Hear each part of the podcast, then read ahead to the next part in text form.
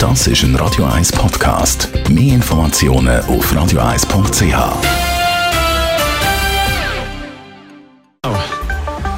Der Finanzratgeber auf Radio 1 wird Ihnen präsentiert von der UBS.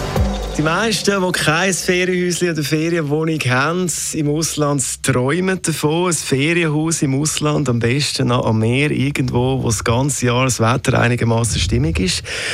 Thomas Ulrich, UBS Regionaldirektor Zürich. Wieso gibt mir die Bank keinen Kredit für Immobilien im Ausland? Ja, das ist tatsächlich so. In der Regel die Schweizer Banken nicht direkt Hypotheken auf ausländische Liegenschaften geben. Der Hauptgrund ist eigentlich, dass es sehr kostenaufwendig ist, dass es sehr viel Zeit braucht, um die Finanzierung zu bewirtschaften. Stellen Sie sich vor, es gibt in anderen Ländern andere Rechtsgrundlagen. Die Art und Weise, wie man das Geschäft abwickelt, ist anders als bei uns in der Schweiz. Es, äh, es braucht Kenntnis über den lokalen Immobilienmarkt. Es ist nicht ganz einfach, die Immobilie zu bewerten. Was ist sie überhaupt wert? Ähm, also wenn man will, eine Immobilie oder eine Ferienwohnung oder ein Haus im Ausland, im Ausland kaufen dann, und man hat in der Schweiz schon Liegenschaften, die noch nicht maximal belehnt sind, also wo es noch Möglichkeit gibt, eine Hypothek auf dem aufzunehmen, könnte man auf der Schweizer Liegenschaft seine Hypothek erhöhen und dann das Geld für den Kauf von der Immobilien im Ausland brauchen. Das ist theoretisch möglich? Das ist theoretisch möglich, ja.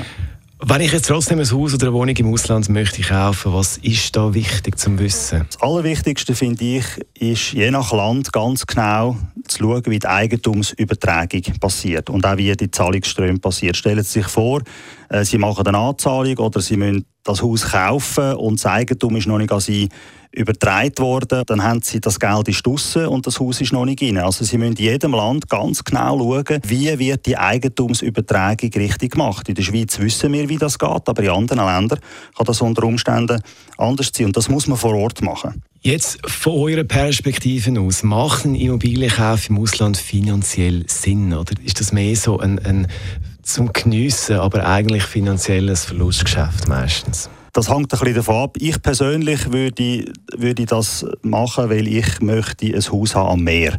Also geniessen, haben sie gesagt. Das ist für mich der entscheidende Punkt und nicht als Anlage beispielsweise. Weil da muss man muss sich verschiedene Sachen dabei überlegen. Zum Beispiel, man hat einerseits den Wert vom, von der Immobilie, wo sich kann bewegen in die falsche Richtung und dann ist sie weniger wert. Und das Zweite, was viele unterschätzen, ist, man hat eine andere Währung, also man hat Währungsschwankungen.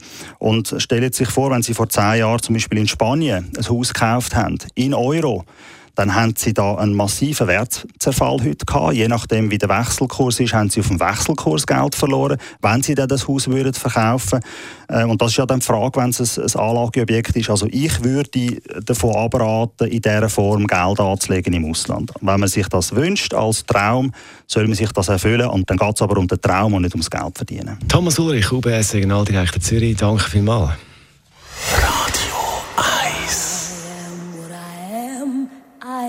Das ist ein Radio 1 Podcast. Mehr Informationen auf radio1.ch.